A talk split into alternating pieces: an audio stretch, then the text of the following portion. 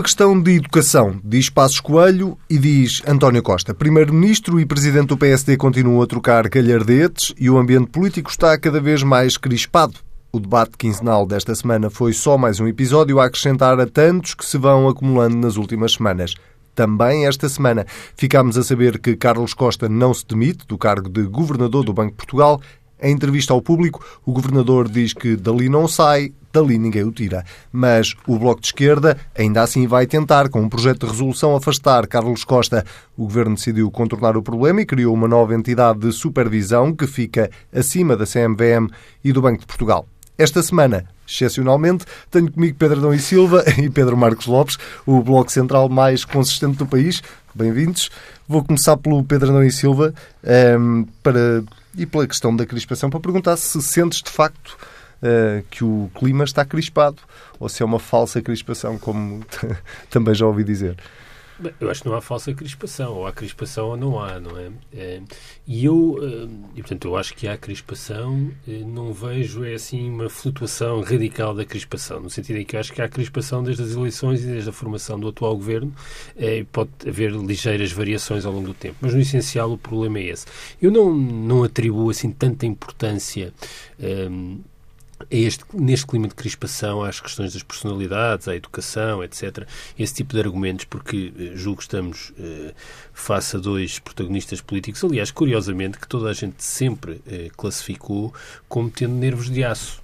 Quer Pedro Passos Coelho, quer António Costa, sempre foram vistos como pessoas eh, frias eh, e capazes de resistir eh, à pressão. Uh, e, na verdade, uh, não é isso que se vê sistematicamente nos debates quinzenais, uh, no confronto e no ping-pong verbal entre os dois partidos. E eu não atribuo isso tanto a traços de personalidade, acho que as causas são políticas e, se calhar, até mais profundas e não se alteraram muito ao longo deste ano, talvez tendo-se intensificado numa das dimensões. Bem, qual é a primeira das causas, e parece-me que é uma espécie de pecado original, e que, no fundo, é o PSD e o CDS, mas até mais o PSD, continua a não aceitar o processo que resultou das eleições legislativas. Uh, ainda esta semana, curiosamente, nesse clima de crispação do Parlamento, Luís Montenegro começa a resposta voltando a falar e dizendo que o do PSD ganhou as eleições. Bem, portanto, se ganhou as eleições, porquê é que não conseguiu formar um governo maioritário? Não há resposta para esta pergunta, mas, eh, na verdade, Pedro Passos Coelho não interiorizou eh, essa transformação política e não a aceita como legítima e, portanto, a partir daí, eh, eu diria que o caldo está sempre entornado. Mas depois há um outro fator, e aí sim eu vejo um crescendo, e que é o seguinte, quer dizer, a alternativa programática do PSD só é viável se houver um colapso do programa económico e financeiro da atual maioria e do governo em particular. Um, e, no fundo, Pedro Passos Coelho foi sempre alimentando uma expectativa, que é o diabo, eh, que em algum momento, eh, e esse momento resultaria muito de pressões europeias, existiria um conjunto de medidas que seriam impostas a Portugal e que não seriam viáveis para os parceiros à esquerda do governo. Isso levaria ao colapso da coligação. Ou isso, ou eh, um falhanço das metas orçamentais e uma degradação da situação económica. Ora, quando isso não acontece, um, os protagonistas políticos, quando não podem eh, expressar a sua eh, alternativa programática, porque é que o PSD podia dizer, no fundo, é isto colapsou e este governo é responsável pelo colapso, ou não são capazes de se entender para cumprir os compromissos, e o que é que nós faríamos diferente? Bom, o problema é que o PSD faria de diferente continua a ser exatamente aquilo que fez na legislatura anterior e que, e que se propunha fazer durante esta legislatura. Isso não é uma questão, eu acho que é politicamente legítimo e até acho que é importante que haja essa diferenciação. Só que essa diferenciação não pode ser enunciada com clareza. E não podendo ser enunciada com clareza, acontece o que sempre acontece quando os partidos têm ou dificuldade em se diferenciar, eu acho que não é esse o caso. Eu acho que o PSD e o PS hoje são partidos programaticamente muito diferentes, mas ou há casos, no passado isso acontecia muitas vezes, em que o PSD e o PS não se diferenciavam assim tanto programaticamente, ou quando têm de ocultar a sua diferenciação porque percebem que se a tornarem visível isso é penalizador eleitoralmente. E fica tudo ainda mais difícil quando a estratégia eh, de quem está no poder, neste caso, parece estar a resultar. Do ponto de vista dos indicadores e até da, da apreciação que os portugueses fazem, ainda o Expresso traz uma sondagem de fim de semana que volta a reforçar uh, o Partido Socialista. Mas o ponto é, como não é possível fazer isso, os partidos fazem o que sempre fazem na oposição quando têm dificuldade de afirmar a sua diferenciação programática, que é centrar tudo, por um lado, no clima adversativo político, e, por outro, nas reformas do sistema eleitoral, nos temas da claustrofobia democrática. Quer dizer, eh, Montenegro deu uma entrevista onde já falava de alterar a lei eleitoral. Quer dizer, eu acho que isto é uma espécie de indicador avançado da dificuldade de diferenciação. E nisso há um contraste que me parece importante e que tem vantagens e desvantagens com o período da Troika. É que durante a Troika havia manifestamente muita crispação social. Eh, mas essa crispação eh, social, eh, quando traduzida para a arena política, para o Parlamento, era uma crispação centrada em uma grande diferenciação programática. No fundo, os partidos desentendiam-se, mas desentendiam-se porque discordavam abertamente da estratégia económica, social e financeira seguida. E isso mostrava que no Parlamento até havia menos crispação social e política e mais uma diferenciação programática. O que nós temos hoje é a prova de que a gritaria eh, não é proporcional à crispação social. Eu julgo que na sociedade portuguesa hoje há muito menos crispação social do que existia no passado, mas há muito mais gritaria política. É uma espécie, é inversamente proporcional. E, no fundo, eu acho que é isso que explica eh, o clima que nós hoje temos, no, em particular no Parlamento. Pedro Marcos Lopes, eh, isto vai desembocar um bocadinho numa conversa que também já tivemos aqui várias vezes, que é a questão de, do esvaziamento do discurso uh, por parte do PSD, sobretudo. O discurso do, do PSD não, não, não, tem, não tem estado vazio. Tem estado é mal cheio. É, é, é, é algo meio cheio, que, que é diferente. Não, não, não é do copo vazio. Quando eu digo mal cheio é que tem, tem estado cheio... Com as coisas erradas. De coisas erradas. Eh, eu acho que há, há, há vários níveis nesta, nesta, nesta história da crispação. A primeira é que estamos perante um clima de crispação política artificial. E o que é que eu quero dizer com isso? Quer dizer, das duas, uma. Ou nós achamos que o debate político é um debate onde se discutem ideias, ideias para o país, projetos políticos, eh, coisas que importam às pessoas, como dizia Catarina Martins, depois daquele, mais um episódio lamentável no Parlamento, que foi o episódio entre Passos Coelho e, e, e, e António Costa. Costa. Há esse nível de debate político, que eu acho que é o debate político certo, é aquele que se quer, das ideias para o país e aquilo que se quer, que se deseja para as pessoas. Outro é um debate que se chama político à falta de melhor nome, que é um debate que é basicamente uma acusação de, de, de caráter. problemas pessoais, de caráter, de este é isto, você não me respeita, isto não respeita. Isso para mim não é nada. São parentes. Algum deles tem mais razão não, ou ambos estiveram mal? Perdem-se logo. A, razão perde-se logo no momento onde, quando se entra naquela discussão. Na escalada e na escalada. Claro, é que não é só a discussão, é a escalada. A escalada o problema também é a escalada. Perde-se logo. E, e, e, o que é que acontece? Primeiro, o que é que acontece? Porque é que, eh, a dada altura, eu, eu, eu parece-me que António Costa e o Partido Socialista estão a cair numa armadilha. Francamente. E porquê? O Partido Social Democrata tem tido um problema gravíssimo na oposição. Não só o diabo, primeiro, tivemos a estratégia do diabo que não apareceu, que ainda pode aparecer, bem entendido, mas não apareceu. Teve todas as bandeiras que foi apanhando como, como que foi, enfim, hasteando como bandeiras da oposição, correram todas mal. Todas. Sistematicamente. Era o diabo, depois, esta da claustrofobia, que é provavelmente o discurso mais patético e mais idiota, não, não arranjo outra, outra é, maneira é de chamada contradição perfumativa. que, é, que é, é, como eu dizer, eu estou morto. Sim, se eu digo que estou morto, claro, é que não, não estou morto. Dizer... Se eu papagueio que há uma claustrofobia democrática e isso é amplificado e reproduzido em todo o lado, chama-se contradição bem, perfumativa. Portanto, uh, uh, uh, essa eu, eu, até me custa perceber como é que alguém consegue ainda entrar nisso e depois há uma réplica, porque é, é, curioso que esta ideia da claustrofobia democrática não nasce dentro do PSD. Nasce de uns pretensos ideólogos eh, que, que, existem num, num, num, jornal online que começam a divulgar essa tese no Observador, eh, para ser absolutamente claro, e depois algumas figuras do PSD vão atrás daquela conversa. Portanto, que ninguém pega naquilo, porque aquilo não se adapta à realidade. Mas não é inédito. A Ferreira Leite chegou a usar o argumento da claustrofobia não, democrática não, não quando era presidente seja, do Não digo que também lhe correu mal. E também lhe correu da maneira teve que correu, grande é? efeito. É Bom, mas agora ainda pior, porque uh, há muito menos essa, essa, essa, essa exibição. E é bom lembrar, em relação à Manela Ferreira Leite, que eu também critiquei essa claustrofobia, mas também é verdade que Manela Ferreira Leite, como soube mais tarde, tinha razão na, em algumas coisas que estava a dizer. Meia culpa, e, e, e a doutora Manuela Ferreira Leite tinha razão. Bom, Depois foi o episódio uh, uh, da, das mentiras de Centeno, que acabou logo com a questão dos offshores, e agora caiu, caiu noutra estratégia e que não lhe teve grande e que não era, não tinha respaldo na sociedade, como se viu pelas sondagens, e agora caiu na, nesta história da defesa intransigente de alguém que, que, que é, na sua essência, indefensável. Que já lá vamos, Carlos Costa. Portanto, correu tudo mal ao PSD. E então o que é que restou? E o que é que me parece que se está a fazer? É tentar criar um clima onde se tenta mostrar que há uma profunda crispação. Quando eu não acho que haja crispação nenhuma. E o que é que faz o PSD? Mas é a chamada fuga para a frente? Não, não é fuga para a frente. É tentar criar uma ideia que há uma grande divisão entre os portugueses, quando de facto nós sabemos que essa divisão pode haver em determinadas coisas, mas não acontece e muito menos dentro da comunidade. Nós não vemos uh, esse, essa crispação. Mas há aqui um ponto que, é, que tem sido pouco referido, mas que eu acho que tem lógica. Mas deixa-me antes disso dizer que o PS está a alimentar, está aqui na armadilha da crispação, de uma maneira clara. Primeiro porque António Costa responde aos remorques de, de, de Coelho, sistematicamente.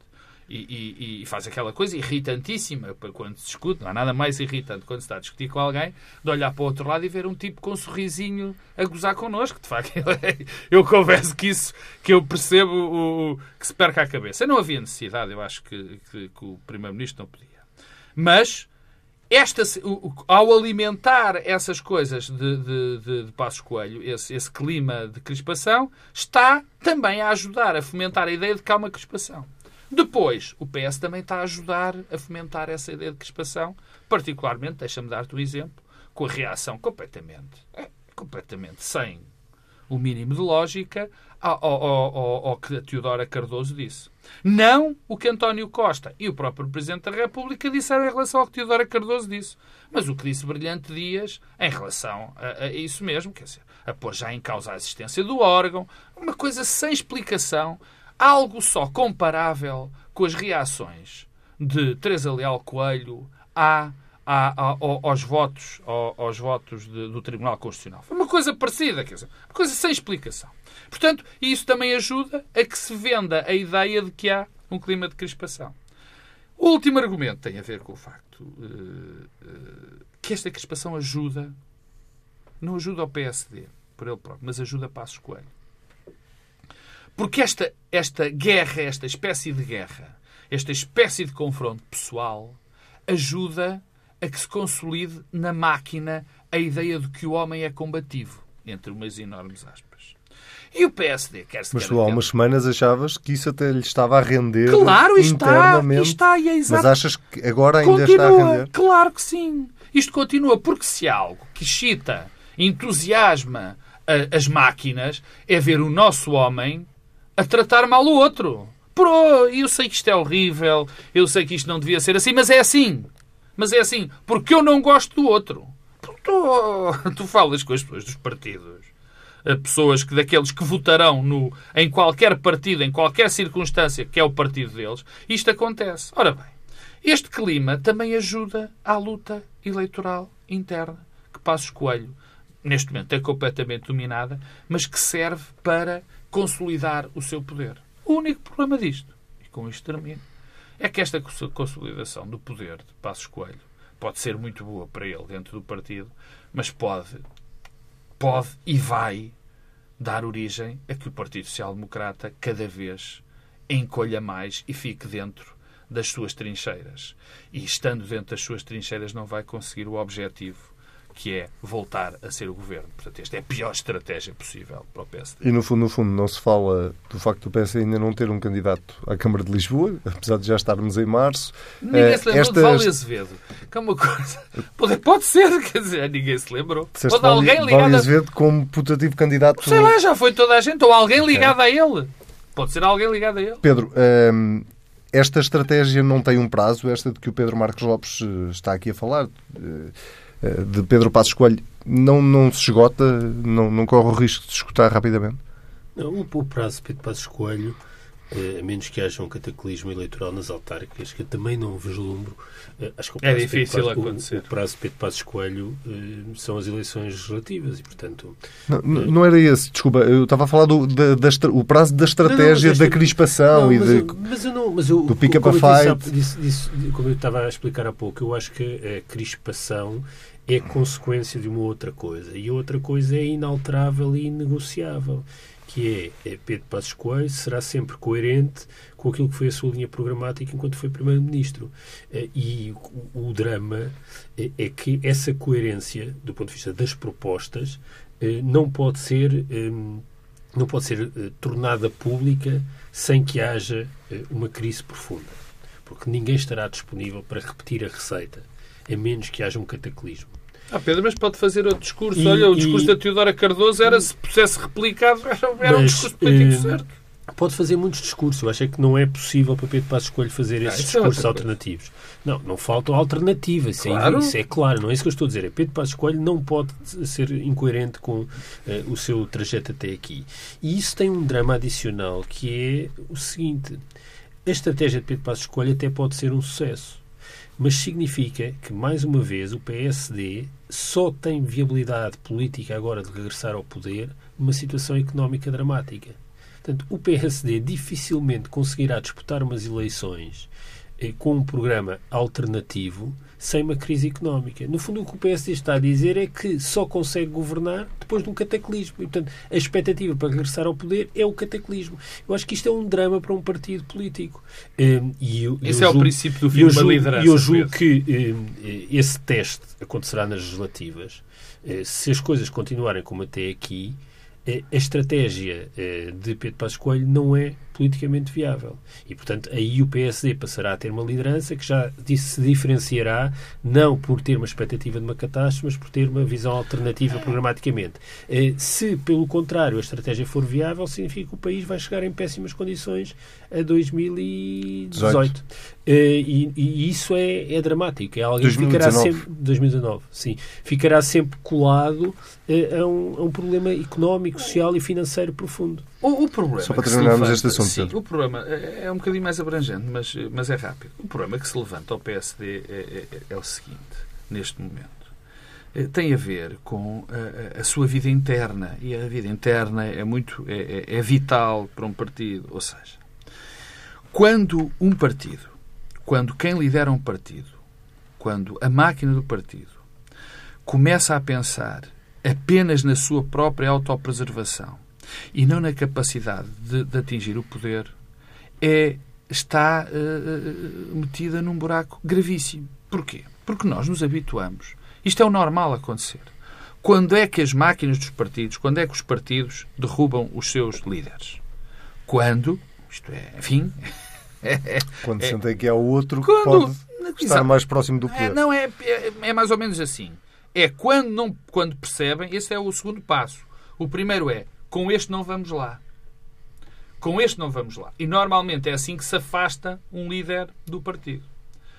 Um partido, uma doença, um partido mostra que está extraordinariamente doente quando a lógica interna deixa de ser essa, mas começa a ser, não, vamos preservar este líder porque isto é a maneira também de preservarmos esta máquina.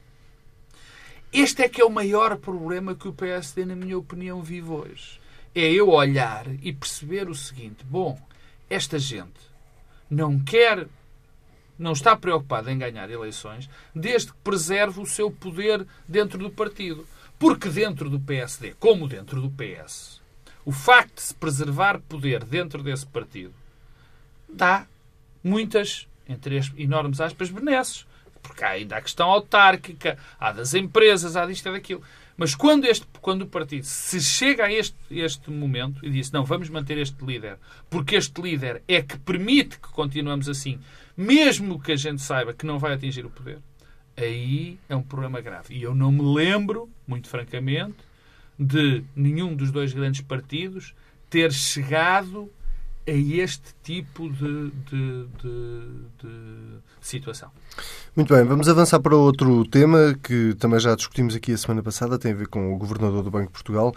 Uh, o que aconteceu de, da semana passada para esta foi basicamente a entrevista de Carlos Costa ao Jornal Público, onde afirmou só, preto no branco e não só, calma que ainda não acabei, uh, onde disse preto no branco que não saía, que queria, que queria cumprir o um mandato até ao fim.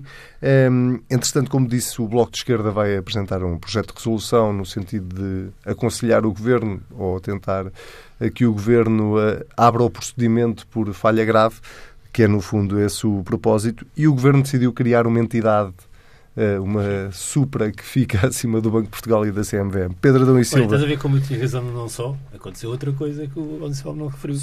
É então, então antes de fazer a, pergunta... Mas daqui a dois anos vamos estar aqui vai haver outra entidade que vai que supervisionar não, esta... Não, da... não, não, não, o que é que nos escapou?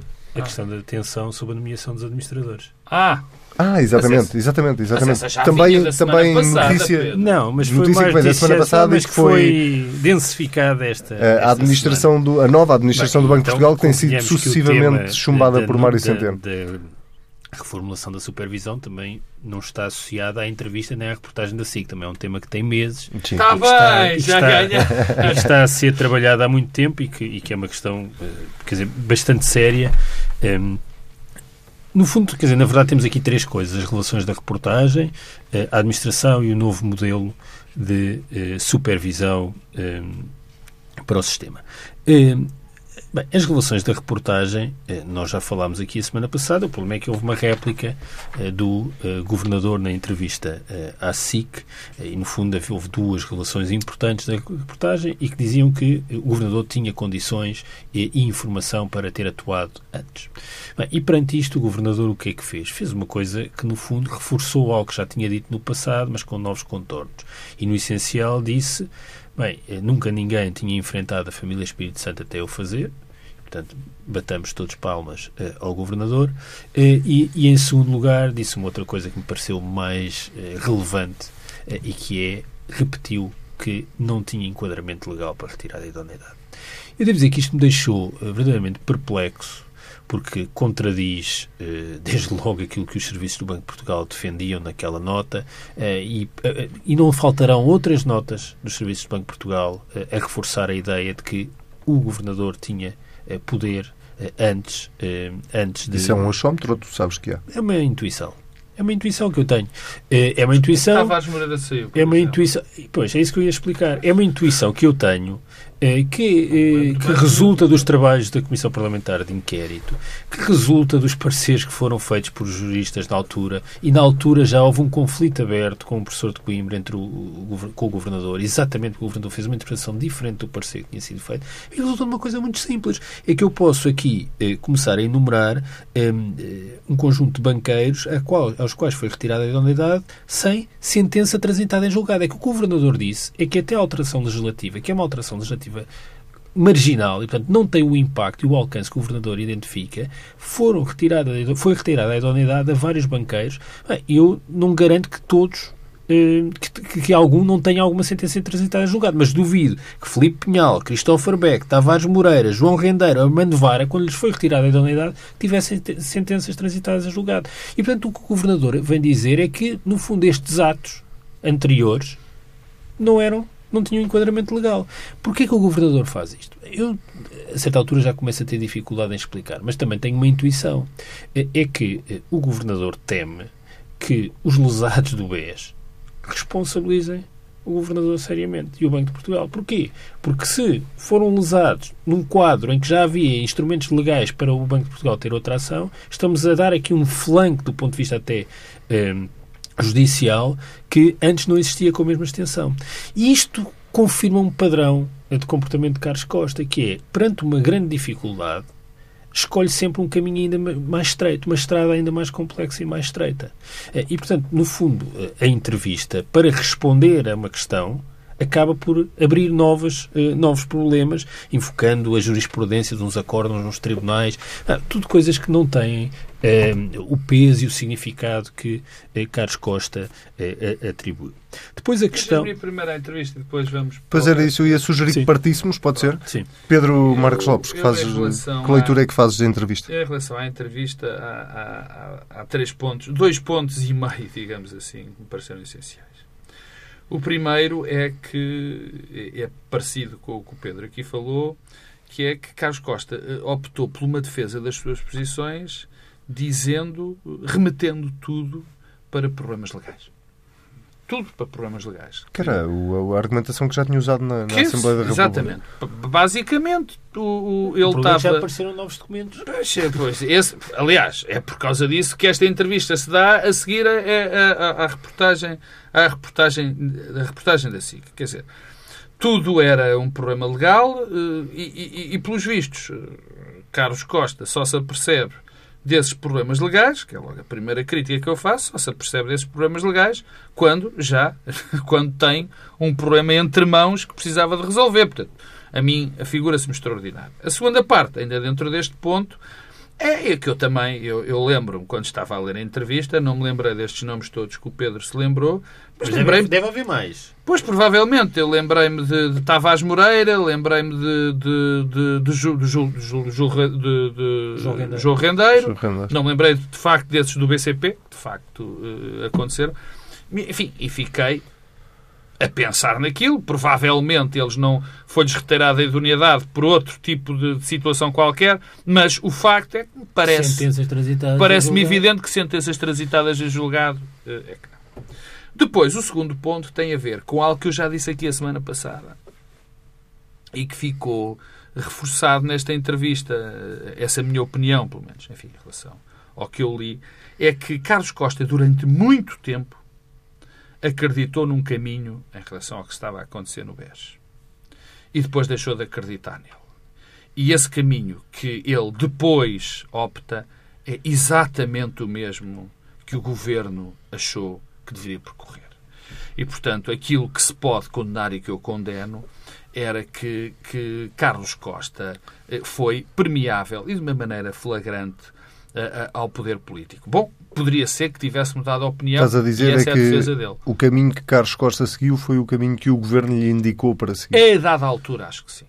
Aliás, o que ele... é uma falha grave, porque a independência política, não. não, a independência política é uma das razões para a autonomia é verdade. dos bancos centrais. Mas isso, isto, isto também pode ter outra leitura, Pedro. Pode, podemos dizer que ele mudou de opinião naquela altura. Bem, isso pode é... justificar a recondução de Carlos Costa à frente do Banco Eu acho que não. Eu, bem, a justificação que nós temos para Carlos Costa ser, ter sido reconduzido, a justificação política que nos foi dada, é porque ele era essencial para a venda do novo banco. Foi essa a, a, a grande, a, a, grande justificação. O resto eu apenas. A venda posso... não agora, convém Sim, recordar. A, venda apenas, há um ano claro, Apenas posso especular se foi por ele, da dada altura, ter seguido ou não o caminho.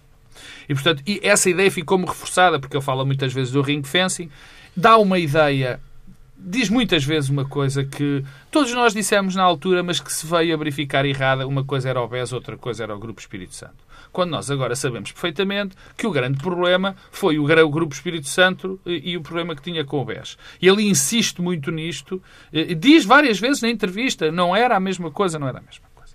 Ah, e por último, que era o tal 2,5, eu fiquei eh, verdadeiramente. Eu acho que isto não saiu, mas eu, se calhar eu fui eu que li mal. Mas eu li muitas vezes. Carlos Costa dá uma, uma informação estranhíssima. Estranhíssima é que a dada altura ele diz, aliás, para justificar até a questão de, de, de um problema ser Banco Espírito Santo, outra coisa ser Grupo Espírito Santo, ele diz o seguinte: bom, porque havia uma separação, nós já tínhamos mais ou menos eh, as coisas separadas, mas o que leva à queda do BES foi a ciência de uma mão humana, uma mão humana, que fez com que tivessem sido feitas imensas transferências para fora do Banco Espírito Santo em 2014. Ele diz isto. Diz isto na entrevista. Ou seja, traduzindo para sendo mais fácil, em 2014, subitamente, alguém dentro do Banco Espírito Santo se pôs, se pôs a tirar dinheiro e mandá-lo, sabe Deus para onde. Era aquele episódio da Goldman Sachs que nunca foi esclarecido, por exemplo. Ora bem, por exemplo, por exemplo. Ora bem, a saída da Goldman Sachs. a questão que eu aqui massa. ponho, a questão que eu aqui ponho é, de facto saiu este dinheiro todo, segundo uh, uh, Carlos Costa. Carlos Costa confirma que este dinheiro saiu todo. Carlos Costa faz uma terceira, um terceiro salto lógico. É isto que leva, no limite, à queda do BES. E eu pergunto, em 2014, o Banco Espírito Santo não tinha, o Banco de Portugal não tinha os focos todos e mais alguns apontados para o Banco Espírito Santo. Uma equipa dentro do banco? Uma equipa dentro do banco. Então houve uma, estava uma equipa do Banco de Portugal em 2014 dentro do banco e o dinheiro que faz, quer dizer, não foram 5 milhões de euros. O dinheiro que, segundo, isto tudo segundo Carlos Costa, o dinheiro que faz o a mão humana, houve uma mão humana que dentro do banco, em 2014, dá, de facto, efeito para que o Banco Espírito Santo. eu Isto acho para que mim. este Eu acho que isto não ter passado. eu- e depois eu olhei, e se, se calhar eu ainda já, já tenho um bocadinho de jornalista, estar a conviver contigo, ó, ó, Ansel. Eu, o que eu não percebo é como é que isto depois. Eu, Passou. eu repara, eu acho que isto aliás explica também eh, as dificuldades e também a razão por que se discute um novo modelo para, para a supervisão. Quer dizer, há um lado, eu no fundo agora deixando a fulanização em Carlos Costa, todo este processo serve para provar que há um problema com a supervisão e com a Sim, já regulação. falamos disso há muito É, e, e um dos problemas tem também a ver com isto, é que apesar de haver uma equipa do Banco de Portugal, há um nível de opacidade no funcionamento eh, do sistema que torna a vida dos polícias muito difícil. Olha que bela deixa. E esta nova entidade Pois. Supra Banco de Portugal Bem, é, esta discussão é uma boa solução. como deves calcular, não ocorre porque o Governador deu uma entrevista ao público ou porque o Pedro Coelho fez uma reportagem na SIC a semana passada. Quer dizer, isto é uma coisa que, uma discussão que dura há anos, aliás, eh, que tem tido eh, várias formulações, que resulta, aliás, de uma proposta elaborada por Carlos Tavares eh, enquanto Presidente da CMVM, eh, e que, no fundo, ajuda a superar algumas contradições eh, que ajudam a compreender porque é que Carlos Costa está nas circunstâncias em que está. E, e isso é importante, porque eu acho que um dos problemas de Carlos Costa é eh, ele próprio não ser capaz de fazer uma leitura crítica das dificuldades estruturais do, do, do exercício do seu cargo e escolher sempre eh, um, um misto de eh, fuga para a frente, eh, elogio em causa própria, eh, barra bravata, eh, em lugar de colaborar para a resolução dos problemas. Há uma dimensão em que Carlos Costa colabora no sentido em que concorda também, que é no sentido de eh, superar- eh, separar eh, a supervisão da entidade de resolução. Eu julgo que quanto a isso estamos todos de acordo. Esta ideia da entidade de resolução ser também entidade supervisora é, é uma coisa que, como o caso Novo Banco está a mostrar, é um problema. Eh, O Banco de Portugal não pode acumular os dois lugares. Aliás, eh, isso gera contradições eh, e Mas conflitos a eh, de interesse. encontrada também é um disparate, não é? não sei, né, não, não- já lá vamos. Portanto, há um conflito de interesse aí. Depois há um outro lado que tem a ver com o papel de juiz e de polícia ao mesmo tempo, quer dizer, é que é o que o Banco de Portugal faz, e com uma outra questão que resulta, por exemplo, da aprendizagem com o caso BPN, e que já lá vai há algum tempo, eh, ou com os problemas que há no caso Montepio, que aliás eh, o Governador também alude eh, na entrevista, e que é a capacidade de uma entidade como o Banco, como o Banco de Portugal eh, supervisionar bancos eh, que assentam, eh, num caso, um con- conglomerado industrial, o caso BPN, e no caso, numa mutualidade como o Montepio, que estão fora da alçada da supervisão do Banco de Portugal. Portanto, temos aí um problema e temos um problema de transversalidade, que é, nós temos três entidades de supervisão, a CMVM, a entidade de supervisão para os seguros e ainda o Banco de Portugal, que precisavam de ter eh, uma, uma capacidade de troca de informação e de alguma paridade no exercício de poder que não têm. Só não ficou claro para mim é se esta solução, para ti, é uma boa solução. Bem, repare, esta solução não está eh, fechada, está não em está, discussão, mas sim. quer dizer, a ideia de que, primeiro já existe um Conselho Nacional de Supervisão, eh, e o que sabemos sobre o Conselho Nacional de Supervisão é que não funciona. Não funciona porque não há troca de informação, coisa que, aliás, quer a CMVM, quer o Banco de Portugal não se têm cansado de dizer um em relação ao outro, que teve problemas, no caso BES, por exemplo, no, no aumento de capital final, não é? Uma parte do problema esteve aí, na, na, ausência de diálogo entre entidades supervisoras. E, e portanto, troca de acusações. Trocas de acusações. E, portanto, eh, temos aqui um problema estrutural e de fundo que tem de ser resolvido e, e, a resolução implica necessariamente que não haja nas autoridades supervisoras uma que exerce mais poder sobre as outras e, portanto, também reserva poder, que é o caso do Banco do Banco Central, não é o de Portugal, é do Banco Central. E, portanto, um modelo em que haja alguma entidade que, eh, por um lado, tenha uma, uma visão transversal e que, de facto, esteja por cima das outras, vejo que é um bom caminho. Agora, os pormenores da discussão, julgo que há um caminho a ser feito e um diálogo a ser feito. Agora, eh, pensar que o país pode ficar contente com o modelo de supervisão que existe, que existe é porque não aprendemos nada e continuamos a achar que a culpa é primeiro de Vítor Constância, depois de Carlos Costa e depois de quem for governador a seguir. Ah, e isso estamos condenados a falhar sempre. Pedro Marcos Lopes, Dois minutos. Eu discordo completamente, aliás, por dois setores. Por duas questões, sobretudo. O que é que o Banco de Portugal faz? A gestão, a, a, a, a supervisão macro-prudencial, neste caso concreto, do sistema. E, portanto, o, o que se pode tentar fazer, na minha opinião, é dotar ou, eh, enfim, alargar os poderes e a capacidade do Banco de Portugal para fazer essa gestão, eh, eh, essa supervisão macroprudencial. Eu não, eu, esta mania de agora vamos pôr uma supervisão em cima das supervisões, acho que não faz qualquer tipo de sentido. Eh, aliás, porque analisam problemas diferentes, mesmo a questão que aconteceu com a CMVM e com o Banco de Portugal em relação ao aumento do capital do BES, eram, obviamente, casos que cada um tinha a sua legitimidade e eram casos diferentes em termos de análise. Portanto, esta entidade de supervisão para uh, uh, tapar, para fazer um chapéu, eu sei que tem sido debatida, mas tendo chegado nesta altura, tem muito mais a ver com esta campanha no melhor sentido ou no pior sentido, quanto a Carlos Costa, do que outra coisa qualquer. Depois, há logo. faz essa interpretação? No fundo, Porque... começaste o programa a criticar o argumento da claustrofobia democrática. O argumento da claustrofobia não, não, democrática não, não, é outra coisa senão juntar coisas que não, têm nada a ver é umas com as outras, oh, extraindo oh, Paulo, oh, Pedro, Paulo, poça. E... Oh, Pedro, a questão não tem a ver com isso. Uma coisa é a claustrofobia democrática, não, outra achas coisa. Que, isto, que esta discussão, que me parece uma desculpa, questão estrutural outra... e séria para o país, mas, é uma coisa é, que tem a ver oh, com uma reportagem da SIC, Pedro, desculpa lá, mas então porque, então porque é que se começou a falar dela esta semana? Eu não me lembro de termos no debate. Nós estamos aqui há não sei okay, quantos anos está, a falar. Isso faz parte do programa eleitoral. É uma questão que está a ser. Eu, repara, oh, oh, oh, Carlos Tavares fez um relatório que, okay. que portanto, foi esta semana porque, por causa da reportagem da Pedro, eu não sei se foi esta também. semana ou não. O facto não. é que apareceu esta semana a discussão. Nós estamos aqui há não sei quantos anos a falar disto, já apareceu há três anos e nunca se tinha falado. Não, Nós nunca... Oh, Pedro, desculpa. Até o próprio falado. governador não tem falado de outra não, coisa. Desculpa lá, mas nomeadamente o... da, do oh, conflito oh, Pedro, entre autoridade oh, Pedro, de supervisão. O governador tem falado sobre o problema da supervisão.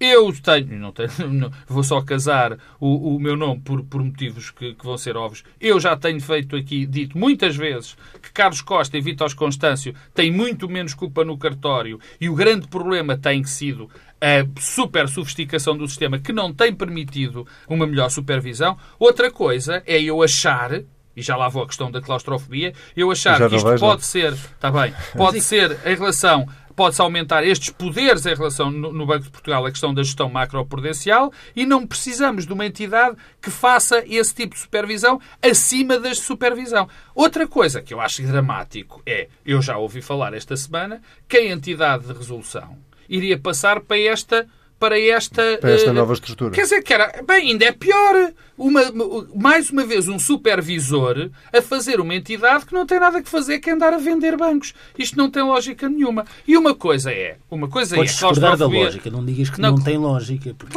há uma diferença, por exemplo, os trabalhos da Comissão Parlamentar de Inquérito ao caso BES apontam no sentido oh. também de uma necessidade de repensar o modelo de supervisão de mas, mas eu estou a dizer que se pode repetir. Não, não, não. A questão da lógica é outra. Eu, eu, o que eu não concordo é com a questão da gestão macroprudencial e para outra entidade. Meus caros, o que não tem lógica. Sim, sim, mas o que não tem lógica e que não tem lógica mesmo é uma entidade de supervisão, seja o Banco de Portugal, seja ela outra qualquer, estar a vender bancos. Isto Muito para bem. mim é que não tem lógica nenhuma. Pedro Marcos Lopes, Pedro Adão e Silva, tenho a certeza absoluta que vamos voltar a este assunto, porque ele não se esgotou de todo, nem no país, nem neste Bloco Central esta semana. Muito obrigado. Voltamos daqui uma semana. Já sabe, se quiser ouvir, é só ir a tsf.pt e eh, comentar com o hashtag TSF Bloco Central. Até para a semana.